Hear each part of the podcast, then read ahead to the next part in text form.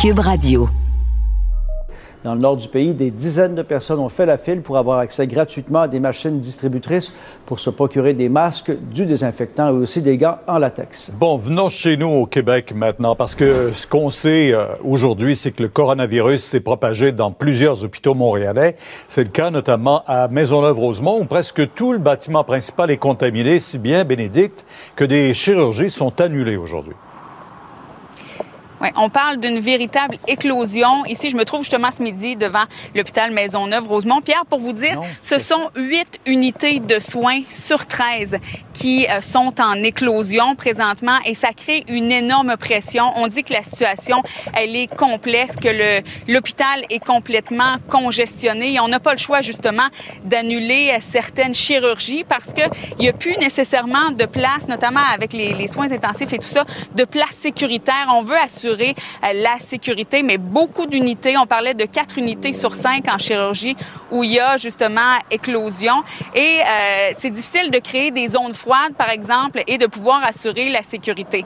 Quand on dit qu'il n'y a plus de fluidité, qu'il y a congestion, c'est qu'il y a aussi beaucoup de patients euh, qui sont toujours à l'intérieur de l'hôpital, qui occupent des lits et qui ne peuvent pas réintégrer leur milieu de vie. On pense aux personnes âgées, par exemple, qui ne peuvent pas retourner en CHSLD, même si leur situation s'est améliorée. Ça fait qu'il y a beaucoup de monde ici dans les urgences. Je regardais le, taux d'occupation qui est rendu à 115 Donc, on n'a pas eu le choix d'annuler ces chirurgies, les non urgentes, les semi-urgentes. Donc, euh, pour euh, une qui ne nécessite pas d'hospitalisation, le chirurgie d'un jour, ça, ça reste maintenu. Mais je vous laisse entendre le CIUS qui a fait le point. Ce qu'on a fait depuis quelques jours, c'est de freiner le volet de, de, des chirurgies qui nécessitent une hospitalisation et qui, euh, qui, qui, qui, empêcherait, en fait, qui ferait en sorte qu'on pourrait exposer des gens, euh, étant donné nos milieux en éclosion, parce qu'on n'a pas actuellement d'unité chirurgicale qui demeure froide. Donc, l'objectif, c'est de repartir les activités quand on va être capable de le faire, mais quand on aura vraiment une aile dédiée à la chirurgie, mais une aile froide. La situation qui est donc loin d'être rassurante. Pierre, on sait que c'est pas le seul, hôpital. Du côté de Sacré-Cœur également, éclosion. Donc, ça se déplace visiblement dans les hôpitaux. Oui, vers l'est et le nord-est de Montréal. Merci. Beaucoup d'inquiétudes justement dans le nord de Montréal alors que le secteur trône maintenant en tête des endroits les plus touchés par cette COVID-19 dans la métropole. Et vous avez appris que le CHSLD Laurando a rejoint en termes de cas positifs le CHSLD Sainte-Dorothée de Laval. Oui, on est d'ailleurs sur la rue Pascal en ce moment, Pierre, angle boulevard Roland. Euh, on est dans l'un des secteurs défavorisés de Montréal-Nord, qui est devenu effectivement, là, euh, depuis les dernières heures, le quartier qui compte le plus de cas positifs avec 1153. Et il faut le souligner, Pierre, la situation qui s'aggrave dans certains CHSLD du nord de l'île de Montréal n'aide pas du tout ce bilan. On a donc voulu obtenir des statistiques et je tenais à faire une comparaison entre l'un des plus problématiques dans la région métropolitaine, CHSLD Sainte-Dorothée, de Laval, dont les statistiques apparaissent à l'écran. Triste statistique d'ailleurs, avec 180 personnes testées depuis le début de la pandémie, testées positives évidemment, et 82 décès. Or, le CHSLD Laurando, dans le nord de Montréal, est presque ex avec 177 résidents confirmés positifs, 68 décès et 7 résidents de ce centre pour aînés qui sont maintenant guéris. Quand même une bonne nouvelle. On s'est entretenu avec la présidente de la FIC pour le nord de l'île de Montréal, Kathleen Bertrand. Voici sa réaction il n'y a rien qui s'améliore. Quand même, si le CIUS nous dit que la situation est sous contrôle, on en doute euh, vraiment beaucoup. Plus ça va dans les journées, plus il y a de membres du personnel qui sont contaminés, plus on a des membres de notre catégorie qui sont contaminés. Euh, quand on regarde, il y a encore du déplacement de personnel, puis ce qu'on s'est fait confirmer hier, entre autres, c'est si aujourd'hui je suis à Lorando, que je mets les mesures de protection, puis que demain on m'envoie, exemple, à Eau-Claire, bien c'est correct. Ça, ça, serait parfait. Il y a du euh, va-et-vient. Il y a du va-et-vient. on le sait, on le dénonce. Puis les libéraux vont tenir euh, une conférence de presse dans 20 minutes à l'endroit justement où vous vous trouvez, Yves. Oui, alors qu'on voit en ce moment justement des euh, gens qui font leur épicerie ce midi sur la rue euh, Pascal en respectant une certaine distanciation sociale. On va surveiller à midi 20 le point de presse de Pierre Arcan, chef de l'opposition à Québec, qui sera accompagné de la députée de Bourassa-Sauvé, Paul Robitaille, député de La Fontaine, Marc Tanguay, ainsi que du député de Viau, Franz Benjamin. Il souhaite donc une augmentation du nombre de tests pour Montréal-Nord. On écoute M. Arcan qui était avec Mario Dumont ce matin à Montréal actuellement, lorsqu'on voit, c'est un peu comme si on avait un incendie et on éteint à quelque part euh, cet incendie, puis il y en a deux autres qui repartent. Je suis très inquiet pour ce qui est de la région de Montréal et j'implore le gouvernement euh, d'augmenter le nombre de tests le plus rapidement possible. C'est la seule façon qu'on va pouvoir s'en sortir. Moi, je pense que le gouvernement doit regarder ça à tous les jours et pas hésiter euh, à prendre euh, position et de dire, écoutez, on va retarder le déconfinement à Montréal si la situation n'est pas meilleure. Entre-temps, plusieurs entrepreneurs se sentent oubliés par le gouvernement Legault. Malgré l'annonce du plan de relance, les centres commerciaux, on le sait, même que les secteurs de la restauration et des soins personnels devront attendre pour une réouverture. Et André, pour les restaurateurs, le cauchemar se poursuit. Oui, pour les restaurateurs, c'est très difficile. Vous savez que, euh, bon, évidemment, ils peuvent faire un petit peu de service, euh, en fait, de livraison, là, pas de, livraison et aussi de, de, plats pour emporter. Mais ceux qui avaient l'habitude d'avoir des restaurants pleins, Montréal, entre autres, Québec, il y a des endroits où, les restaurants faisaient quand même de relativement bonnes affaires, mais c'était toujours, toujours un travail où la, la marge de manœuvre est assez limitée. Et là, donc, depuis la fermeture des établissements, ils doivent continuer de payer le loyer. Il y en a qui ont décidé de garder leurs employés en comptant sur la subvention salariale de 75 qui a été promise par Ottawa, mais l'argent n'est pas encore déposé. Ça viendra ça au début mai. Donc, apparemment, effectivement, donc les restaurateurs à qui nous avons parlé trouvent que les temps sont très, très durs et ils se demandent comment ils vont réussir à passer à travers. Je vous invite à écouter Jérôme Ferrer du restaurant européen. On se retrouve dans une situation à devoir fermer nos restaurants, où bien sûr ben, il n'y a pas de rentabilité, il n'y a pas d'argent qui rentre, euh, et faire de la vente à emporter, mais il n'y a pas de rentabilité. Euh, parce que sur la marge de nourriture, on, on travaille tous à 2-4%, c'est ridicule. Donc quelque part, c'est choisir entre la peste et le choléra quelque part, et on a le Covid-19 au-dessus de nous. Et à terme, ça pourrait signifier euh, des fermetures massives de restaurants à travers la province. Oui, en fait, à travers la, province, à travers le, pays aussi. Donc, c'est ce que pense euh, l'Association Restauration Québec, euh, parce que les restaurants, les restaurateurs disent effectivement dans un sondage, ils n'arrivent plus à faire leurs frais, ils ne savent pas comment ils vont arriver à s'en sortir. À ce sujet, donc, François Meunier. Les salles à manger sont, fermées depuis au moins le 15 mars dernier. Donc, on en est presque à la sixième semaine sans revenus. Et euh, finalement, notre perspective pour le futur est, est, assez sombre. Parmi les exploitants de restaurants indépendants, 50% s'inquiètent énormément pour leur survie. Euh, donc, il pourrait y avoir énormément de gens qui vont euh, euh, euh ne, ne, pas survivre à, à la crise. ça risque d'être la plus grande bataille de notre vie. COVID-19. Oui, un constat pas très réjouissant dans le domaine de la restauration. Jérôme Ferrer qui vraiment tire la sonnette d'alarme. On remercie nos collègues de LCN TVA Nouvelle. On va les retrouver plus tard, mais pour l'instant, on retrouve euh, Vincent Dessureau. Bon, euh, écoute, euh, on entendait parler tout à l'heure de la situation à Maisonneuve-Rosemont. On sait que maintenant, les, les points chauds, c'est dans les hôpitaux, mais il faut pas oublier quand même les CHSLD qui vont au moins aujourd'hui pouvoir profiter du renfort des militaires. Oui, qui euh, vont commencer à arriver, euh, donc entre autres 200 militaires de Valcartier, donc à Québec, mais qui seront, ne seront pas déployés à Québec, mais bien euh, dans la région de Montréal-Laval. D'ailleurs, prennent la direction de Montréal aujourd'hui, mais n'iront pas directement dans les CHSLD puisqu'ils sont toujours en formation. Ils ont eu dans les derniers jours ces militaires une formation de base sur le port de l'équipement de protection, mais là ils se rendent par vague dans un collège à Montréal où ils vont euh, acquérir d'autres connaissances. Par contre, c'est pas pour très longtemps. Dès vendredi, donc le 1er mai, euh, là, ces gens-là pourront aller euh, dans les CHSLD euh, une fois qu'ils auront eu donc euh, les formations là, permettant d'effectuer certaines tâches euh, plus, plus complexes. et ce que disaient donc les militaires aujourd'hui, on aide énormément de personnes à travers le monde. Les gens se sont déployés, ont vu toutes sortes de cas difficiles. Mmh. Maintenant, de pouvoir le faire à la maison, on est extrêmement fiers de le On est prêt à le faire et on va le faire de façon exceptionnelle dans le but d'aider. C'est ce que disait euh, le lieutenant-colonel qui dirige cette force opérationnelle provenant de Valcartier. Et ensuite, il y aura d'autres militaires qui vont leur prêter main forte, certains qui n'auront pas ces, ces, formations, mais qui seront donc euh, euh, dirigés par les autres. Alors, on espère que ça va aider parce que finalement, ils arriveront dans la région à partir d'aujourd'hui, mais les CHSLD, ce sera à partir de vendredi. Et puis c'est une aide qui est évidemment très appréciée, mais tu sais, on en parlait hier, puis on se disait, on, trouvait ça loin qui commence aujourd'hui, mais là, c'est même pas encore aujourd'hui qu'on commence. Donc, euh, ben, c'est des renforts qui sont vraiment très attendus, mais quand même.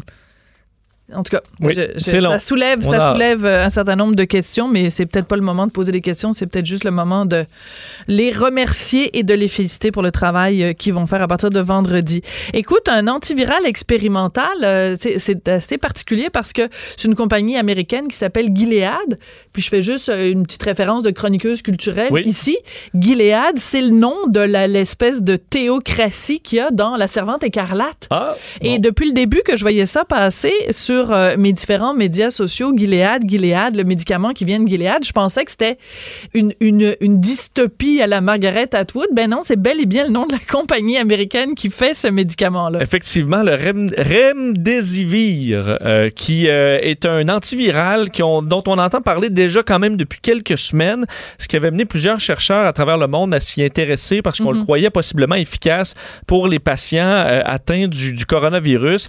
Et selon, il y avait bon, une étude préliminaire dans les derniers jours qui mhm. avait été décriée par la compagnie. On disait que c'était finalement peu efficace, mais une étude plus sérieuse euh, euh, euh, bon, dévoilerait des chiffres très positifs. La société qui a annoncé donc que l'essai de sa molécule contre le coronavirus a atteint son objectif aux États-Unis et qui aurait permis donc d'atténuer les symptômes de patients atteints de la COVID-19 qui sont traités en début d'infection. Donc, étude qui portait sur 380 97 euh, patients et qui porterait donc euh, du moins espoir quant à l'efficacité de ce produit. Il y a une autre étude importante en Europe qui est en cours sur le même euh, médicament, étude qui s'appelle Discovery.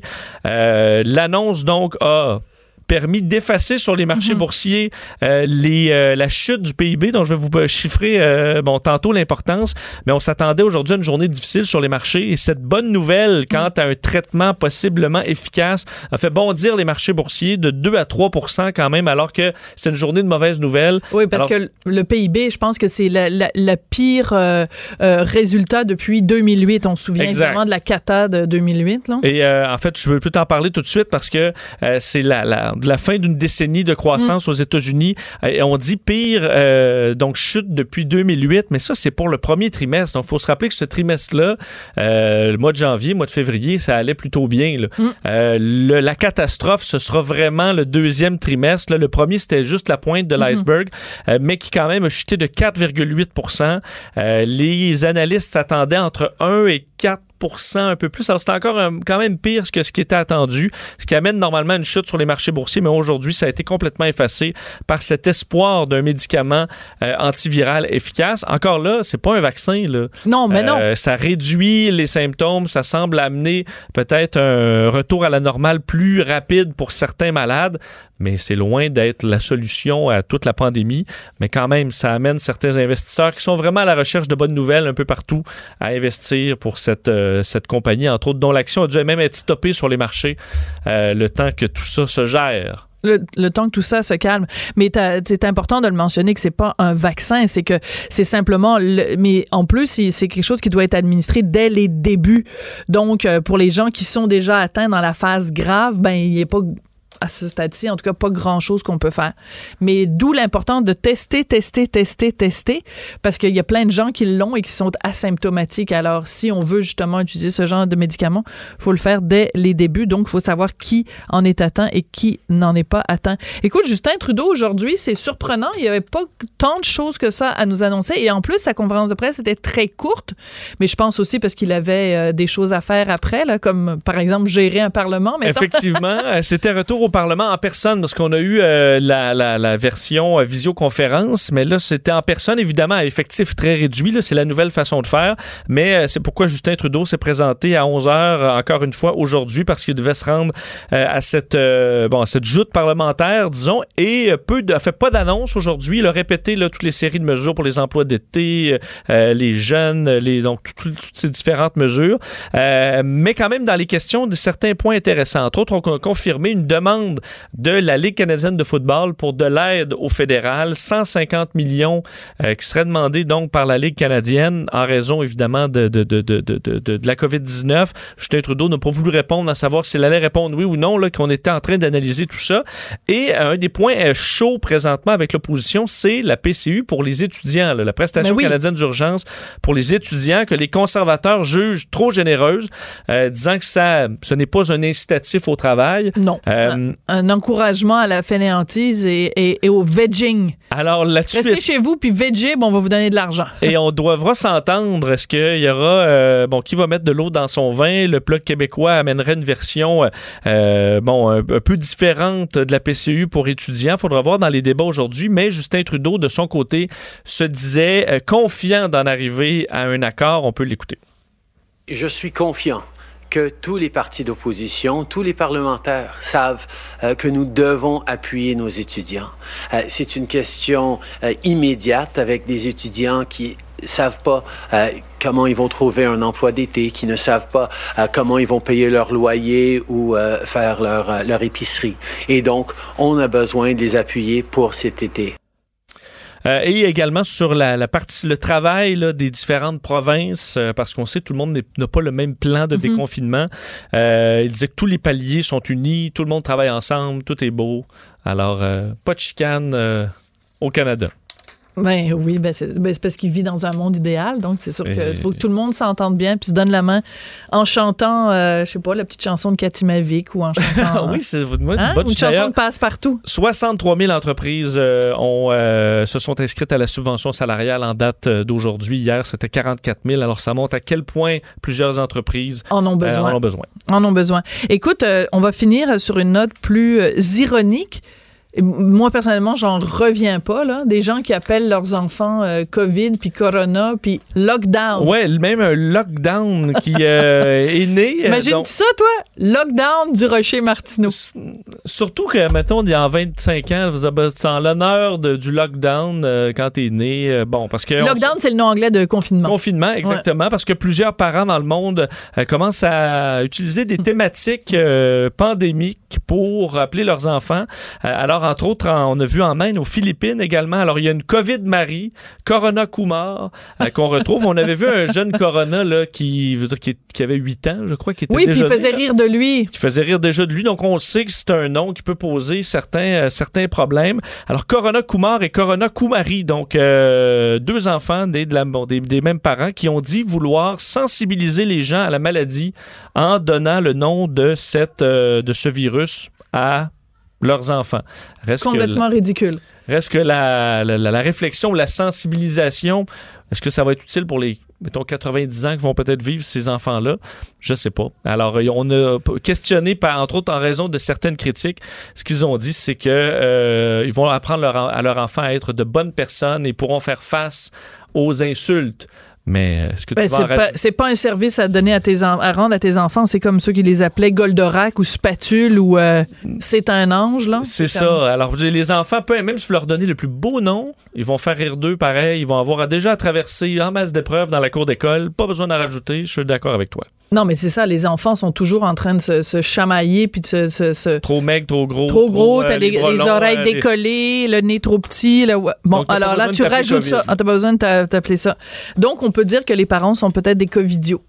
Oui. Ou, ils sont Ou euh, Redemzivir, ça pourrait être ça. Le, ah oui, tout à fait. Ou Gilead aussi. ça peut être euh, si, si, jamais les parents font fortune avec les actions qu'ils ont achetées à la bourse. Bon, ça fait du bien un petit peu de temps en temps quand même de finir euh, ton bulletin avec une note plus rigolote parce que les, les nouvelles sont pas toujours Hein? Absolument. Réjouissante, on s'entend là-dessus. Merci beaucoup, Vincent. On va te retrouver euh, plus tard euh, à différents moments dans la programmation de Cube Radio. Restez là parce qu'après la pause, on va parler d'une autre sorte de pandémie. Bien sûr, on parle euh, toujours de la COVID-19, mais la pandémie d'obésité infantile est en train de faire énormément de ravages. On en parle avec un médecin québécois, une médecin québécoise qui étudie ça de très près. C'est très inquiétant après la pause. Tous les angles. Sophie Durocher. Elle aura toujours le dernier mot. Même si vous parlez en dernier. Vous écoutez. On n'est pas obligé d'être d'accord. Bien sûr, si je vous dis le mot pandémie, vous pensez à la pandémie qui nous occupe en ce moment, la COVID-19, le nouveau coronavirus, mais il y a aussi une pandémie qui fait des ravages en ce moment et depuis plusieurs années, à tel point justement que l'Organisation mondiale de la santé a déclaré il y a longtemps que c'était euh, une pandémie grave, qu'il fallait qu'on la prenne au sérieux. Pourtant, on n'en entend pas suffisamment parler. C'est une pandémie d'obésité infantile et en particulier des cas de foie gras pédiatrique. Alors, pour savoir ce que c'est tout ça, on va parler avec la docteure Julie Saint-Pierre. Elle est pédiatre, elle est professeure de pédiatrie à l'Université McGill, membre du Comité international de lutte à l'obésité infantile et elle vient de publier, euh, faire une publication scientifique justement qui porte là-dessus. Docteur Saint-Pierre, bonjour. Bonjour, Madame Durocher. Quand on parle des enfants ces jours-ci et de pandémie, on parle plutôt des enfants. Est-ce qu'on doit les retourner à l'école ou pas? Mais vous, il y a une autre pandémie qui vous préoccupe euh, bien euh, autrement. C'est cette pandémie d'obésité euh, infantile. Le, la publication scientifique que vous venez de faire paraître, elle parle de quoi, docteur Saint-Pierre? Ben, en fait, elle s'intéresse euh, aux conséquences euh, graves euh, que, que l'obésité peut avoir sur un organe en qui, qui, est encore moins connu peut-être que, que la pandémie d'obésité qui est le foie. ça fait déjà quelques années qu'on sait qu'il peut y avoir des atteintes au niveau du foie des enfants qui souffrent d'embonpoint ou d'obésité, mais très peu de groupes s'étaient intéressés à voir quelle, était la proportion. Autre chose qui est arrivée dans les deux dernières années, c'est que les critères de sévérité pour apprécier la qualité du foie chez les enfants ont changé. Mhm. Donc, euh, nous, on s'est intéressé au centre d'excellence euh, en obésité infantile de la Fondation des Étoiles, à savoir euh, est-ce que les, les enfants qui sont référés chez nous, les enfants, les adolescents, ont souffre d'abord euh, de cette euh, cette entité qui est un, début de foie gras et euh, bien sûr de, de voir avec les nouveaux critères diagnostiques si la proportion était importante. Et à notre grande surprise, ben 42 des des enfants qui étaient référés chez nous souffraient d'un début de maladie de foie gras. Le foie gras, c'est important de savoir que c'est maintenant la première cause de greffe hépatique chez l'adulte. Donc, ce n'est plus l'alcool qui cause des, des, problèmes de cirrhose du foie, c'est euh, tout ce qui est relié à, l'embonpoint puis à l'atteinte euh, du foie. Est-ce que vous êtes en train de me dire, docteur Saint-Pierre, que des enfants qui euh, souffrent d'obésité ont le foie aussi atteint qu'un adulte alcoolique?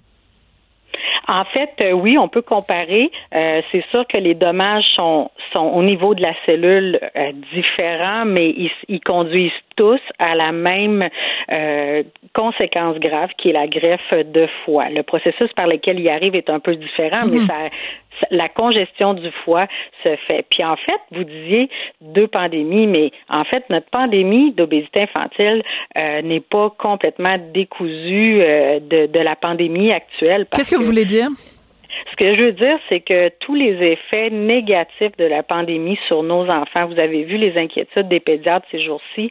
Pourquoi? Pour, pour nous c'est important euh, que les enfants puissent retourner graduellement euh, à, à l'école. Euh, nos enfants bougent déjà pas beaucoup. Mhm. Ils ont déjà une alimentation qui est parfois difficile à, à, à avoir et qui s'est pas améliorée bien sûr avec la pandémie, avec les parents qui ont perdu leurs emplois, qui, qui doivent aller vers des choix euh, moins bons pour la santé de leurs enfants. Donc, imaginez en ce moment toutes les conséquences désastreuses au niveau du foie des enfants, au niveau du prédiabète, au niveau des, de, tout simplement l'embonpoint et l'obésité. Euh, c'est les, les habitudes de vie de nos enfants en ce moment là, avec l'anxiété que ça génère euh, auprès des parents qui est transposée aux enfants. Bien sûr, les choix vont être moins bons, puis les enfants vont en souffrir grandement l'environnement.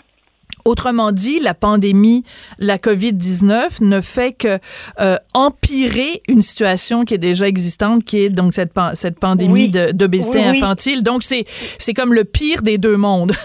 Absolument, c'est, c'est désastreux. Puis, puis je, je, pense, euh, je pense à toutes les autres problématiques pédiatriques aussi, mais, mais si on regarde que celle-là qui, mm-hmm. qui est un peu mon dada depuis toujours, euh, c'est, c'est pas juste moi, là, en ce moment, c'est, c'est aussi la Fédération Fédération internationale d'obésité, c'est c'est les Nations Unies, c'est l'OMS. En ce moment, Hmm. tout le monde est inquiet de voir les effets désastreux. La coalition sur la problématique du poids au Québec, depuis le début de la pandémie, tente d'aider par différents messages au niveau des réseaux sociaux comment on peut arriver à garder garder un certain niveau de santé à travers tout ça? Mm. Euh, bien sûr qu'on est inquiet et, et on, on, aura éventuellement à en payer le prix. Souvenez-vous qu'à l'automne, on était dans les médias euh, beaucoup à, à, parler du déclin de l'espérance de vie pour la première fois au Canada de nos enfants de trois ans qui était euh, qui était publié par l'OCDE.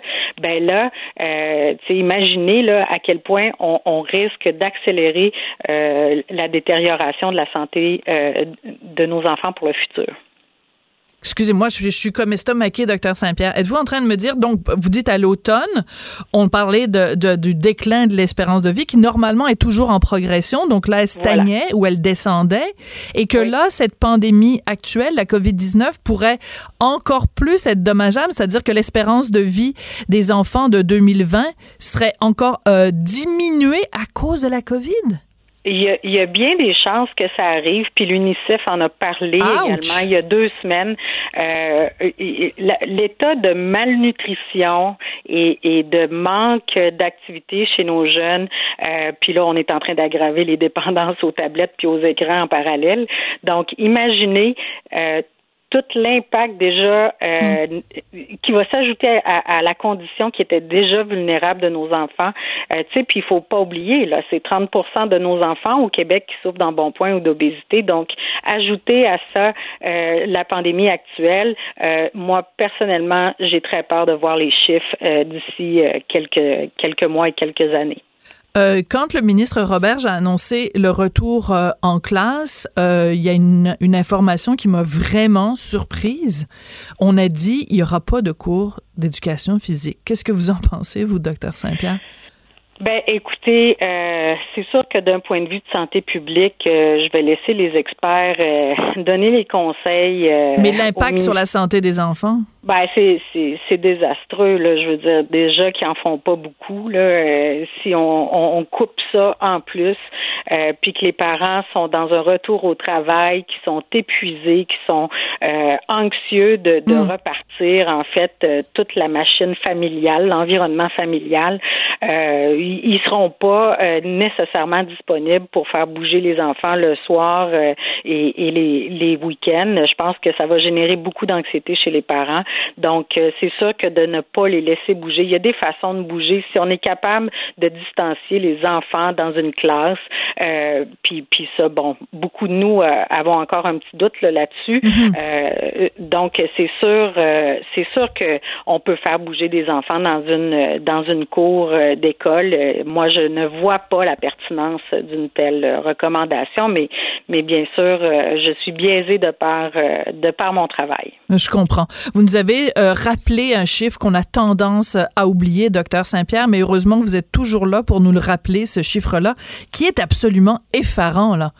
30% des jeunes au Québec qui oui, souffrent d'obésité. 500 000 enfants, 500 000 enfants au Québec, dont dont on a une, une santé cardio-métabolique qui peut être altérée, donc qui va nuire à la, à la vie d'adulte, qui va, qui va amener d'autres troubles métaboliques en vieillissant.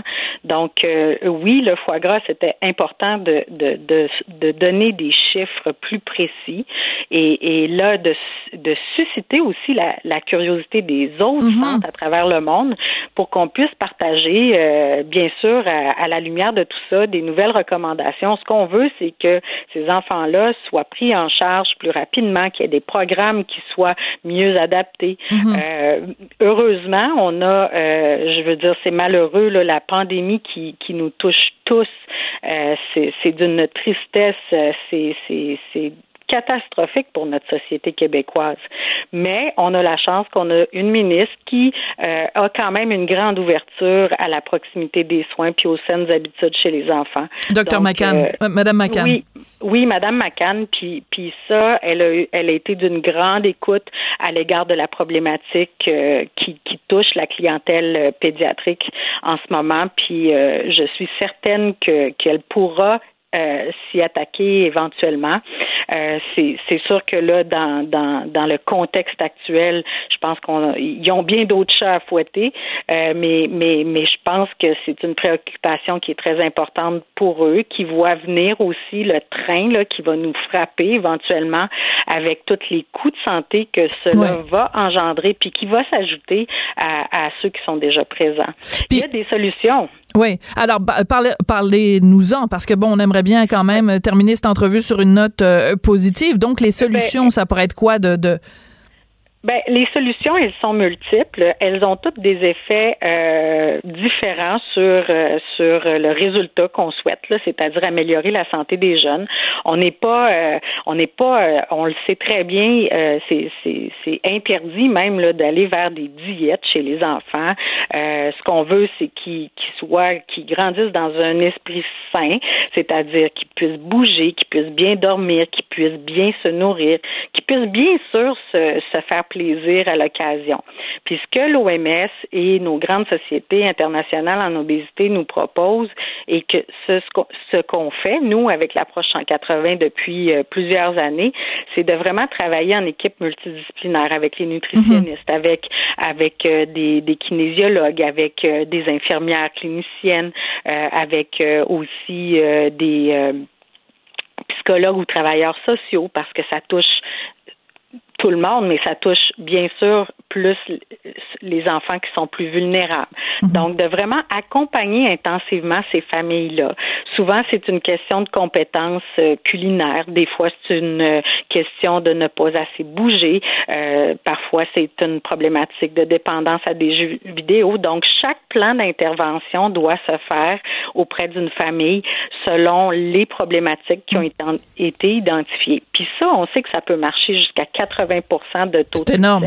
C'est énorme. C'est énorme. Puis il y a d'autres sociétés qui l'ont fait en Suisse. Ils ont eu jusqu'à 90% de taux de succès. Donc, on sait que c'est l'avenir. Puis tout ça se fait dans des soins de proximité. Se fait, on, en parle beaucoup de prévention, être près des gens. Oui, euh, on a besoin des programmes scolaires, on a besoin, euh, mais il y a une grande responsabilité qui revient à, l'éducation de nos familles, de nos parents, les accompagner mm-hmm. à, à faire de meilleurs choix. Puis ça touche beaucoup nos familles immigrantes au Québec, puis ça, euh, entre autres dans la publication Le Bien. Oui, vous y faites référence. Oui. Alors, ben, écoutez, ce qu'on retient surtout, c'est que, euh, bon, ce chiffre-là, 30 des, des jeunes Québécois qui souffrent d'obésité et la situation actuelle, cette pandémie, qui ne fait, euh, dans certains cas, que empirer, parce que, bon, évidemment, manque d'exercice, inertie devant, devant les, les, les jeux vidéo et autres et euh, jumeler à ça une moins bonne alimentation alors que ça devrait être le moment justement où on s'alimente le mieux ben les conséquences économiques font que c'est pas toujours euh, possible. Merci beaucoup d'être venu nous parler aujourd'hui docteur Saint-Pierre puis euh, continuer d'alerter euh, les autorités et de nous alerter nous aussi c'est important de le faire. Merci. Docteur euh, Julie Saint-Pierre, qui est donc pédiatre et professeur de pédiatrie à l'Université McGill. Après la pause, ben écoutez, euh, l'importance en cette époque de pandémie de la, du journalisme scientifique. On va parler d'un article du magazine Québec Science publié en octobre 2019. C'était quoi le titre? Êtes-vous prêt pour la prochaine pandémie? On peut dire qu'ils étaient assez visionnaires. Merci. Québécois. On n'est pas obligé d'être d'accord. Avec Sophie Durocher. La vraie reine des arts et spectacles. Vous écoutez. On n'est pas obligé d'être d'accord. Récemment, dans le journal de Montréal, j'écrivais une chronique où je disais que euh, une des leçons qu'on allait peut-être retenir de cette pandémie, c'est dans nos émissions où on reçoit des videttes qui parlent de leur vie de vidette, peut-être qu'on devrait plus souvent inviter des scientifiques. Eh bien, ça vaut aussi pour les magazines. Les magazines scientifiques, il faut leur accorder beaucoup plus d'importance. Parce que euh, c'est de là que provient de l'information euh, vérifiée, de l'information importante. Des fois, c'est peut-être plus important que des recettes ou des vies de vedettes avec des belles photos. Alors, euh, le magazine Québec Science a publié au mois d'octobre 2019 tout un dossier sur le laboratoire national de microbiologie de Winnipeg. Et le titre de cet article, c'était Êtes-vous prêt pour la prochaine pandémie? Puis la réponse était non, pas vraiment. On en parle avec l'auteur de cet article. Elle s'appelle Marine Corniou. Bonjour, Madame Corniou.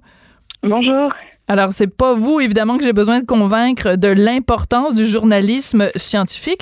Écoutez, dans cet article-là, finalement, vous nous informez de tout ce qui est, euh, de tout ce qui se passe en ce moment. Finalement, vous l'aviez euh, prévu, évidemment, au mois d'octobre 2019. Euh, par contre, quand on voit, par exemple, une entrevue que vous aviez faite avec le directeur de l'OMS qui dit un virus respiratoire grave serait une catastrophe, le monde n'est pas prêt à se défendre contre une telle maladie. Quand vous regardez ça aujourd'hui, ça donne un petit peu froid dans le dos, non? Oui, c'est vrai, mais en fait, ça n'a rien de prémonitoire de mon côté. J'ai juste fait, j'ai juste relayé la parole des scientifiques qui disaient depuis des années que on allait faire face tôt ou tard à une pandémie, qu'il fallait s'y préparer. On ne savait pas exactement quand elle allait arriver, mais euh, les scientifiques étaient vraiment formels là-dessus. Et malheureusement, on le sait, quand les menaces sont pas euh, immédiatement perceptibles, eh bien, on a plus de mal à, à s'y préparer ou à les prendre au sérieux. C'est exactement ce qui s'est passé cette fois-ci. Euh. Donc, on n'était pas très près. Alors, ce qui est fascinant dans l'article, c'est que vous racontez, par exemple, que l'OMS, l'Organisation mondiale de la santé, en 2018, avait ajouté une maladie qu'ils ont appelée la maladie X euh, sur la liste des grandes menaces pour le monde. Et ça disait, ben, ça, serait provoqué par un agent potentiellement épidémique, encore inconnu, et que l'idée, c'était de préparer la communauté internationale. Mais à la lumière de ce qu'on sait aujourd'hui, comment se fait-il que ces appels-là euh, ont pas été entendus? Décourageant, en fait. Euh, c'est sûr, c'est comme vous le dites, ça fait froid dans le dos parce qu'on aurait dû être vraiment mieux préparé.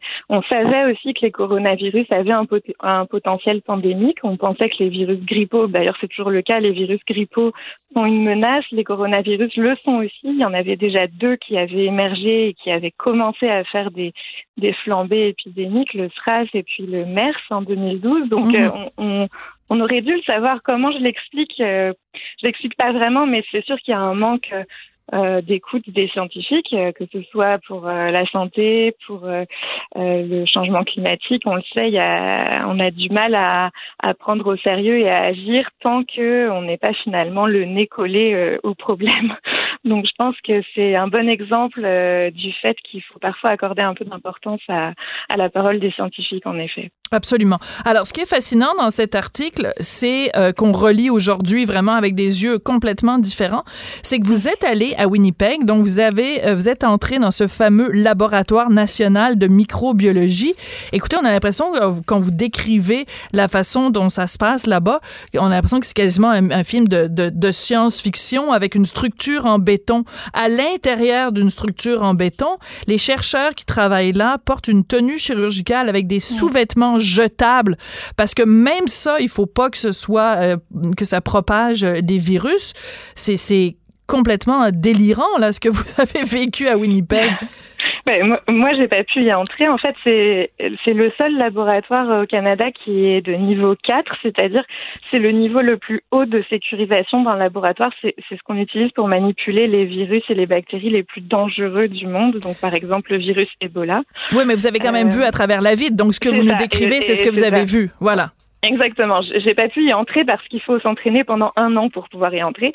Euh, et, et, les scientifiques qui travaillent là sont évidemment recouverts d'une combinaison intégrale euh, qui est gonflée avec de l'air, donc ça leur donne vraiment des airs d'astronautes en fait. Euh, et ce, ce sont des laboratoires où on peut euh, faire de la recherche sur, sur, sur les maladies les plus graves ou les pathogènes potentiellement les plus graves. Euh, oui, ça ressemble à, exactement à ce qu'on voit dans les films de sur la contagion ou sur les, épidémies. Euh, et, et, ces, ces chercheurs-là sont extrêmement euh, sollicités en ce moment, évidemment, parce que le, le, le coronavirus actuel, on ne peut pas le manipuler n'importe comment. Euh, en fait, il est manipulé dans des laboratoires un petit peu moins sécurisés, mais de niveau 3. Et euh, Winnipeg est le seul euh, laboratoire du Canada qui a ce, ces installations-là, effectivement. Oui. Alors, c'est assez particulier parce que, euh, donc, ce que vous décrivez, c'est que dans ce, ce, fameux laboratoire, il y a des échantillons de différents virus pour qu'on puisse justement les analyser. Et il y a même un échantillon de la grippe espagnole de, de 1918 qui a fait tant de ravages. C'est comme une bibliothèque, finalement, de, de, de pathogènes plus euh, virulents les uns que les autres. Exactement. Donc, c'est un peu une bibliothèque euh, qui permet aux chercheurs, euh, si vous voulez, de comprendre pourquoi certains virus sont plus dangereux que d'autres, d'essayer parfois de trouver des solutions, comme pour Ebola, le vaccin qui a été utilisé en Afrique, il a été mis au point dans ce laboratoire-là à Winnipeg. Euh, par contre, évidemment, euh, on ne peut pas avoir tous les virus potentiels parce que le coronavirus qui est en ce moment en train de faire des ravages, on ne le connaissait pas il y a quatre mois. Et évidemment, il n'était pas en réserve dans ce laboratoire-là. Donc, c'est c'est une petite piqûre de rappel pour nous dire que des virus, il peut en émerger un peu partout, tout le temps, des nouveaux. Mhm. Donc même si les scientifiques sont très alertes et très préparés et font des études, on ne peut pas euh, prévoir ce qui va se passer dans euh, un an, dix ans, euh, quinze ans. Donc, donc ils n'avaient évidemment pas ce virus-là dans leur réserve. Non, ils l'avaient pas. Par contre, vous racontez dans votre article un rapport du John Hopkins Center for Health Security qui date lui aussi de 2018 où on dit que le fameux, la fameuse maladie X, ce serait probablement un virus transmis par voie respiratoire et que ce serait probablement une sorte de grippe ou un syndrome respiratoire comme le mhm. MERS. Donc, encore une fois, dès 2018, la communauté scientifique nous mettait en garde et on ne l'a pas écouté. Oui, en fait, bien avant 2018, parce qu'on le sait depuis longtemps que les virus grippaux, en fait, là, il dressait le portrait robot d'un virus qui pourrait devenir pandémique. Euh, on le sait depuis longtemps que les virus grippaux, qui sont des virus respiratoires, qui sont très contagieux, des virus à potentiel pandémique. Les coronavirus aussi, on le savait depuis le SRAS en 2003. Donc, euh, effectivement, encore une fois, on n'a pas, pas été très euh, à l'écoute. Alors, euh, c'est la preuve qu'à partir de maintenant, il faut qu'on accorde beaucoup plus d'attention non seulement aux scientifiques, mais aux publications scientifiques et aux revues scientifiques, comme euh, par exemple Québec Science. En tout cas, c'est un article absolument passionnant à relire avec les yeux euh, d'aujourd'hui et les connaissances qu'on a. Merci beaucoup, Marine Cornu. Vous êtes journaliste pour Québec Science. Et je rappelle que le titre de votre article, c'est Prêt pour la prochaine, prochaine pandémie avec un point d'interrogation. Et la réponse, à l'époque déjà, c'était non. Geneviève Peterson, la seule effrontée qui sait se faire aimer. Jusqu'à 15, vous écoutez Les effrontés. Alors, vous n'écoutez pas les effrontés, c'est bel et bien, on n'est pas obligé d'être d'accord. Les effrontés, ce sera un tout petit peu plus tard dans la programmation. Alors, je voulais absolument euh, finir cette émission en vous parlant des proches aidants parce qu'avec l'annonce euh, de, du ministre Fitzgibbon hier de ce retour de l'économie et des différentes entreprises, se pose bien sûr la question des gens qui sont des travailleurs, qui veulent retourner au travail, mais qui sont des proches aidants, que ce soit pour un aîné, un enfant ou un, un proche qui a un handicap. On va parler de tout ça avec Mélanie Pérou. Elle est coordonnatrice de développement au regroupement des aidants naturels du Québec. Bonjour, Madame Pérou. Bonjour. Vos membres sont inquiets? Euh, oui, ben effectivement, euh, pour le moment, il n'y a pas vraiment de garantie sur comment ça va se passer pour les proches aidants qui doivent euh, ou qui aimeraient retourner au travail.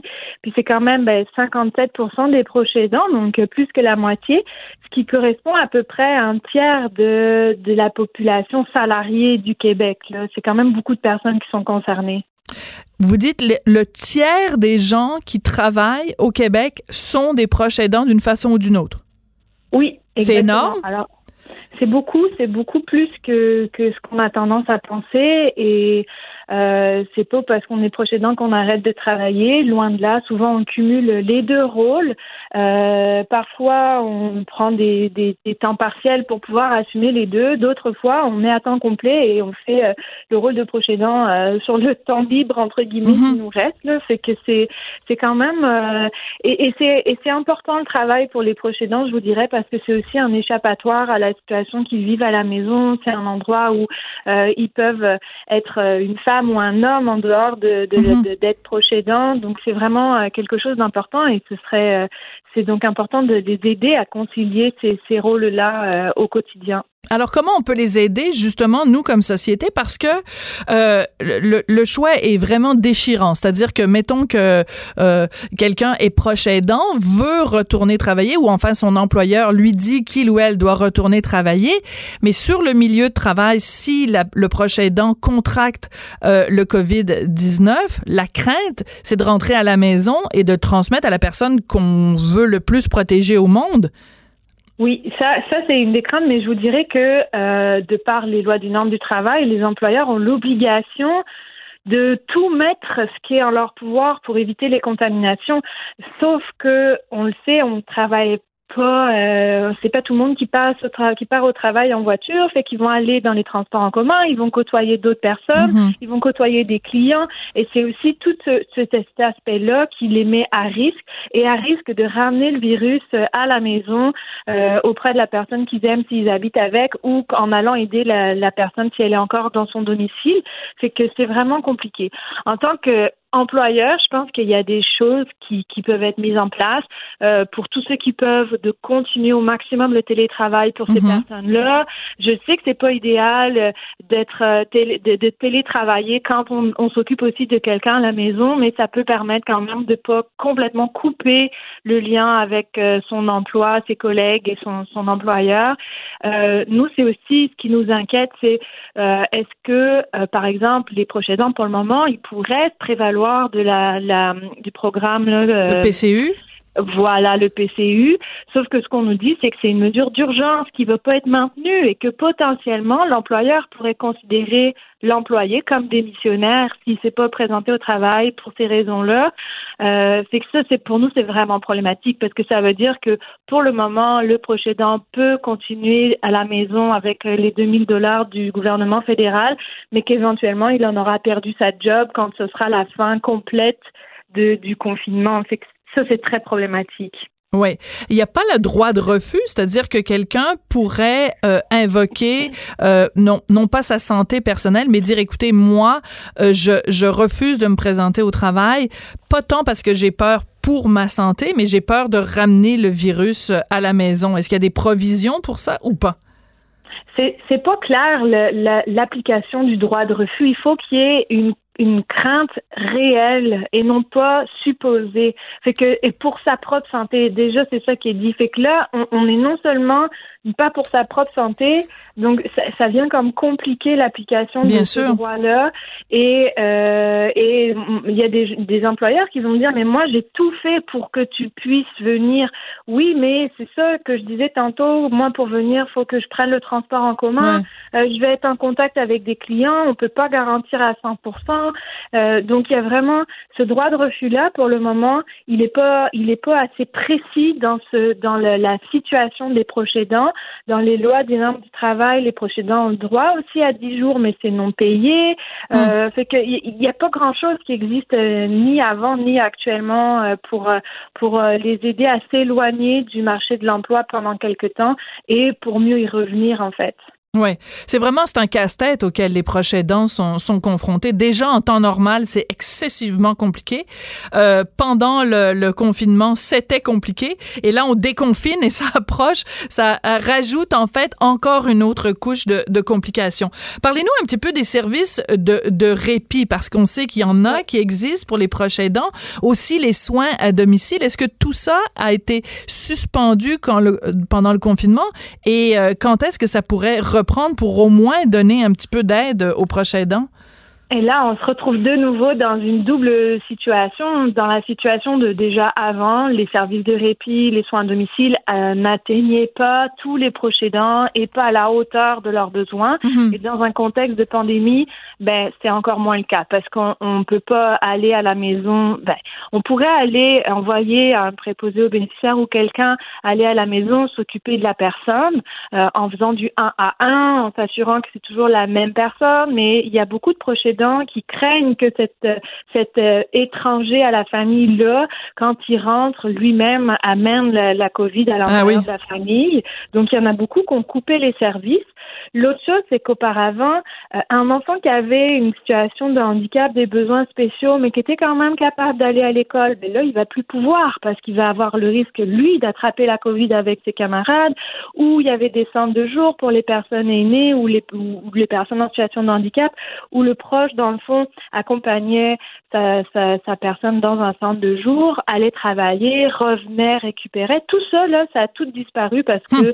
ça concerne plus qu'une à deux personnes en même temps, puis c'est des personnes vulnérables. C'est que là, on est vraiment dans un casse-tête de non seulement le risque de me contaminer en allant travailler, mais j'ai personne pour prendre soin à la maison de la de, de, la personne que je veux protéger. Fait que je, je, je comprends qu'il y a beaucoup de proches qui préféreraient, eux, rester à la maison dans ce contexte-là. Puis si eux, ça leur convient, pourquoi pas, mais il faudrait justement les, les soutenir là-dedans en, maintenant quand même un minimum de services de répit, parce que faire ça H24, 24, 25, 24, 7, là, c'est énorme comme tâche.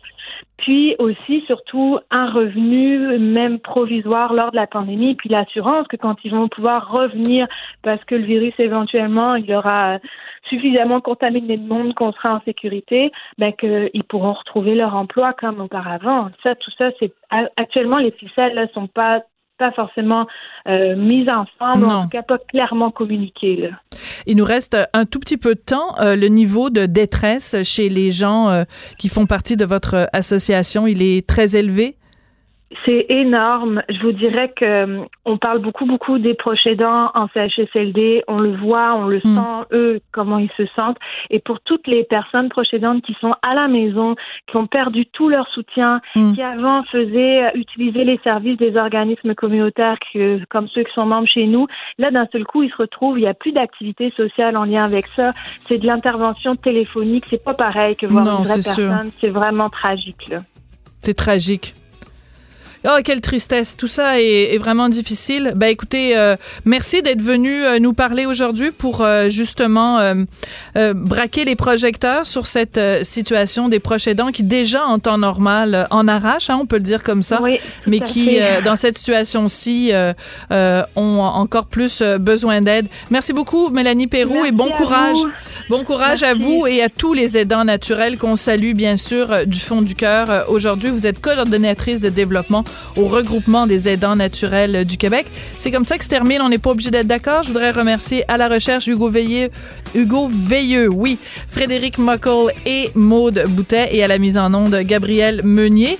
Et Geneviève Peterson va être avec vous à partir de 13h. Merci beaucoup d'avoir été là. Bon courage. On se retrouve demain. Cette émission est maintenant disponible en podcast. Rendez-vous dans la section balado de l'application ou du site cube.radio pour une écoute sur mesure en tout temps. Cube Radio, autrement dit. Et maintenant, autrement écouté.